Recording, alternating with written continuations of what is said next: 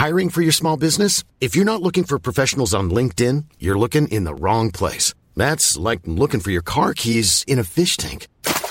LinkedIn helps you hire professionals you can't find anywhere else, even those who aren't actively searching for a new job but might be open to the perfect role. In a given month, over 70% of LinkedIn users don't even visit other leading job sites. So start looking in the right place. With LinkedIn, you can hire professionals like a professional. Post your free job on linkedin.com slash people today. Onde você estudou teologia? Primeira parte. Comentário de Mari Persona. E eu, na realidade, eu nunca fiz um curso de teologia. Eu fiz o curso primário, depois eu fiz o curso ginasial. No, durante o curso ginasial, eu fiz um curso de especialização, né, vamos chamar assim, que era no Instituto Universal Brasileiro. Tinha eu eu vi num gibi, então eu mandei o formulário lá e assinei aquele curso de desenho artístico. E, e, fiz em casa por correspondência esse curso de desenho artístico.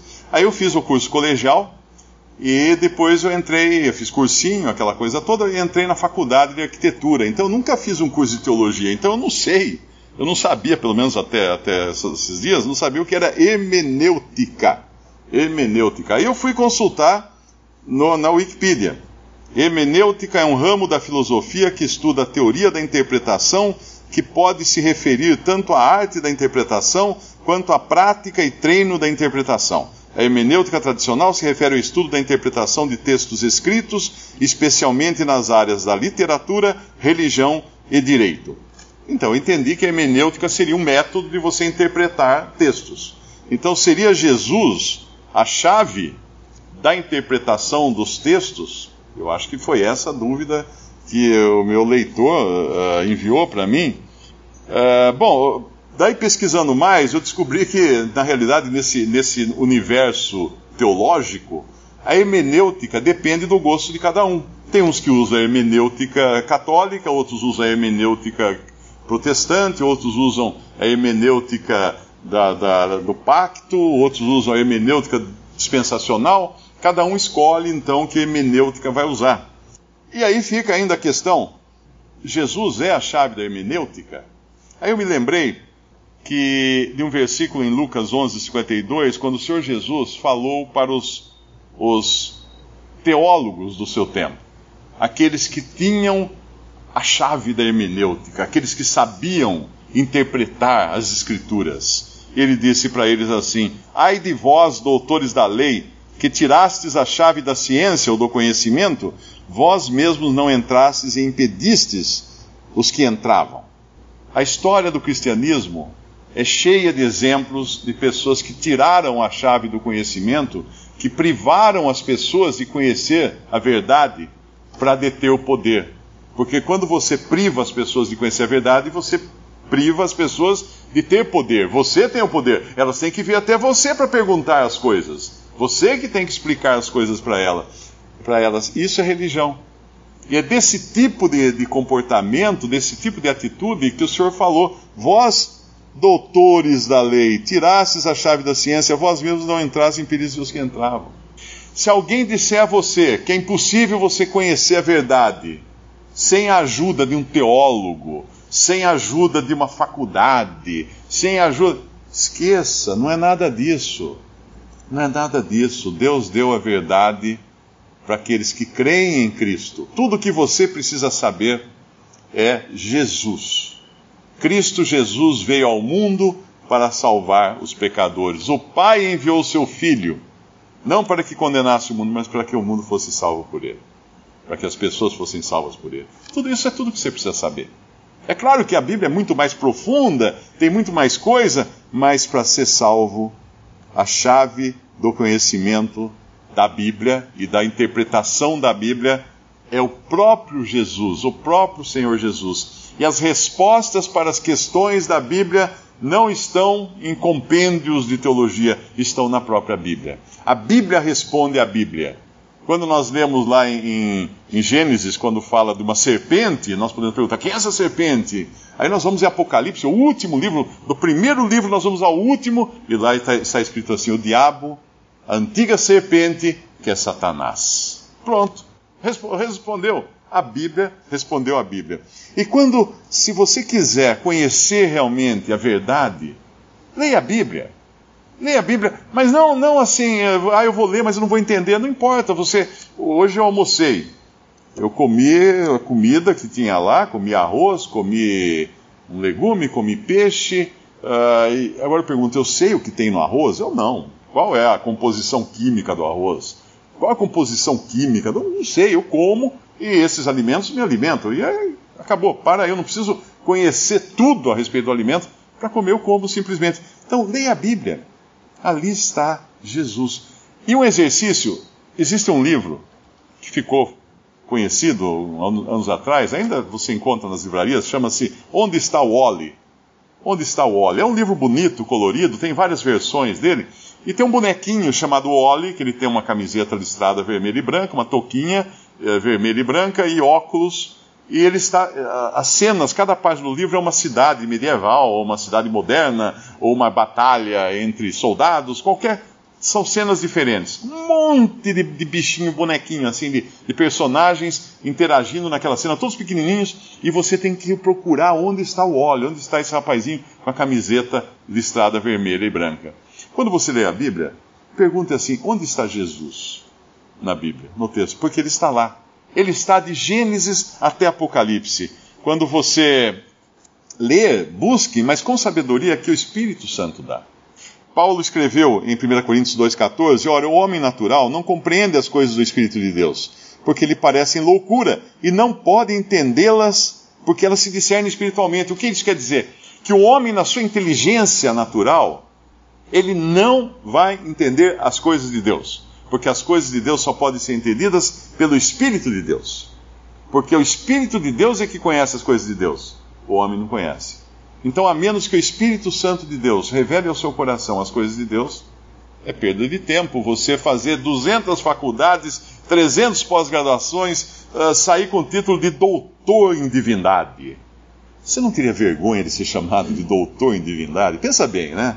O que, que você é? Eu sou doutor em divindade. Então, de divindade você entende tudo? É isso que quer dizer? Não. Deus deu a verdade para os, para os simples.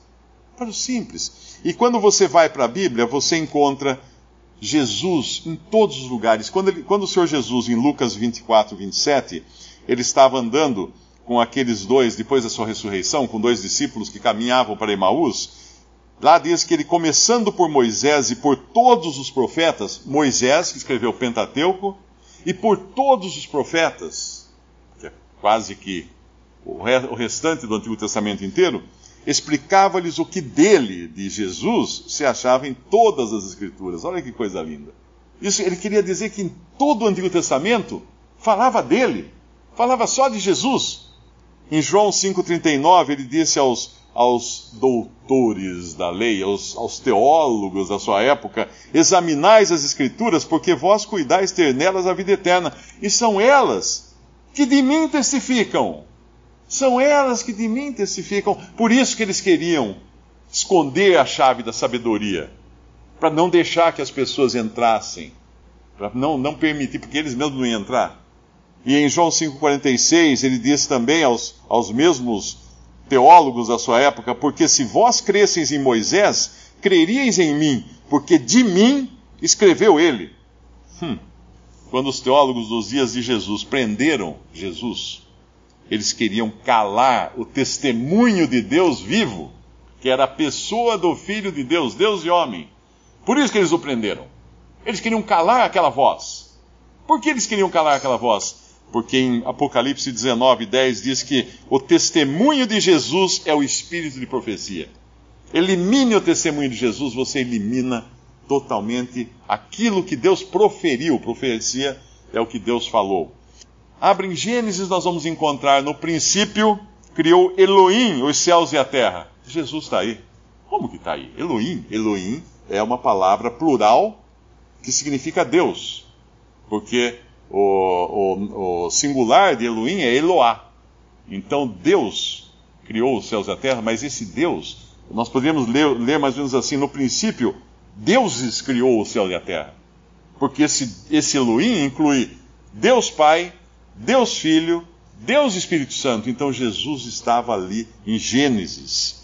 E quando nós vamos para, para João 1, versículos 1 ao 3, diz assim: No princípio, que é aquele princípio, no princípio era o Verbo, isso antes até da criação, e o Verbo estava com Deus e o Verbo era Deus. Esse Verbo quem é? Jesus. Ele estava no princípio com Deus, não exatamente aqui o princípio da criação de Deus, mas antes até de todas as coisas criadas, a eternidade toda, agora ele vai falar sim das coisas criadas. Todas as coisas, as coisas foram feitas por ele. Por quem? Por Jesus. E sem ele nada do que foi feito se fez. Então era ele lá, aquele Elohim, lá em Gênesis 1, 1. Em Apocalipse, em Apocalipse 22, 21, eu, eu mostrei o primeiro versículo da Bíblia falando no princípio criou Elohim os céus e a terra, e ali Jesus, a pessoa de Cristo envolvida. E quando nós vamos no último versículo da Bíblia, de quem ele fala? A graça de nosso Senhor Jesus Cristo seja com todos vós. Amém. Fala de Jesus. Jesus a Jesus.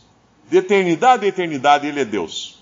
Ele é Deus. É desse que a esse é o tema da Bíblia. Essa é a chave do conhecimento bíblico. Conhecer a Jesus.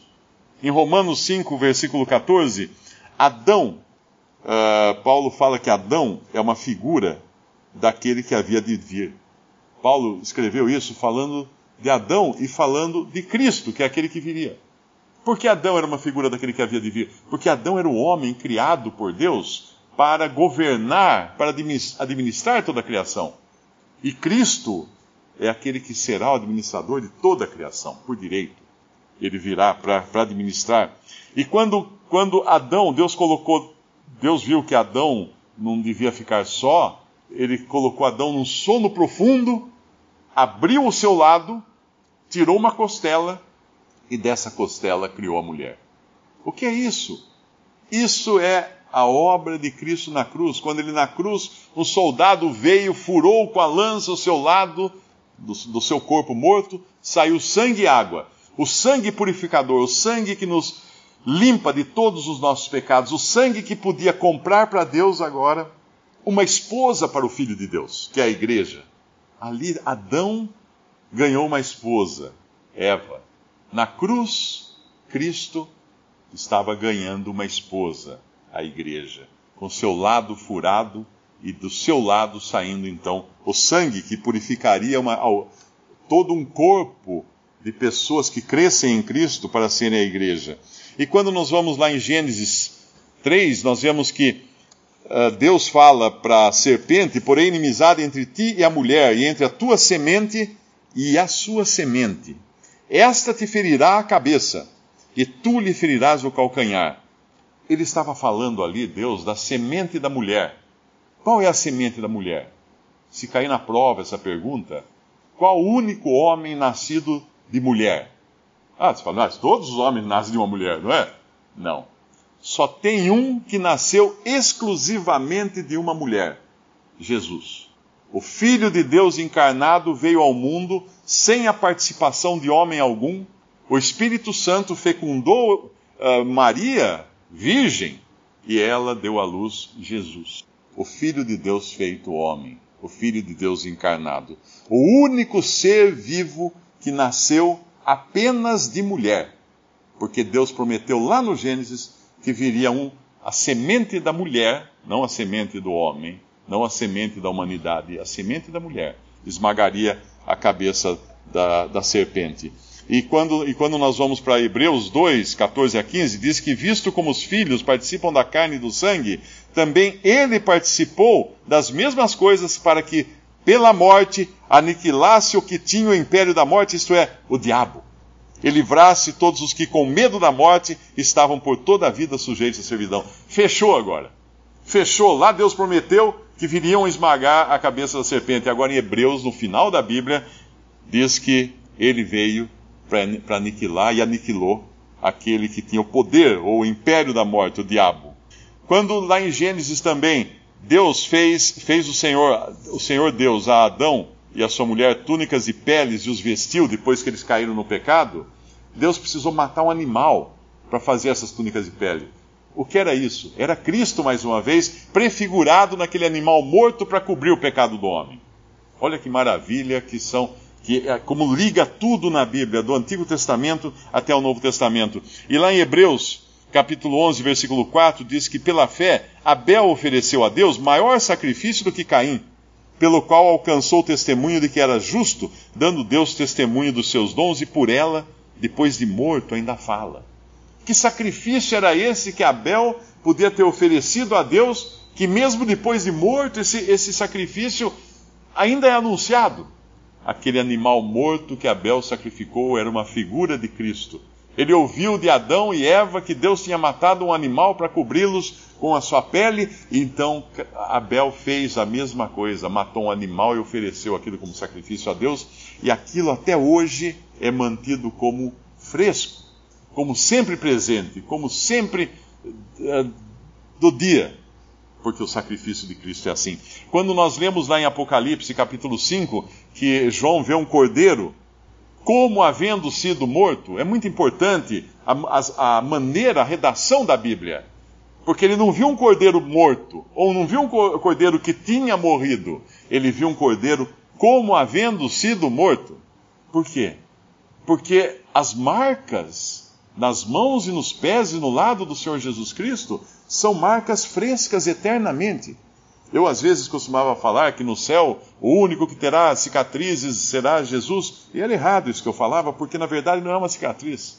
Ele não terá cicatrizes, ele terá feridas frescas, porque ele é um cordeiro como havendo sido morto, como se tivesse aquilo acabado de acontecer. E vai ser sempre assim.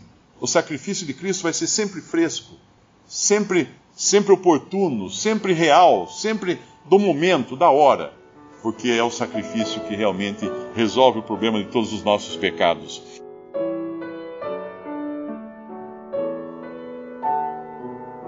Visite respondi.com.br. Visite também 3minutos.net.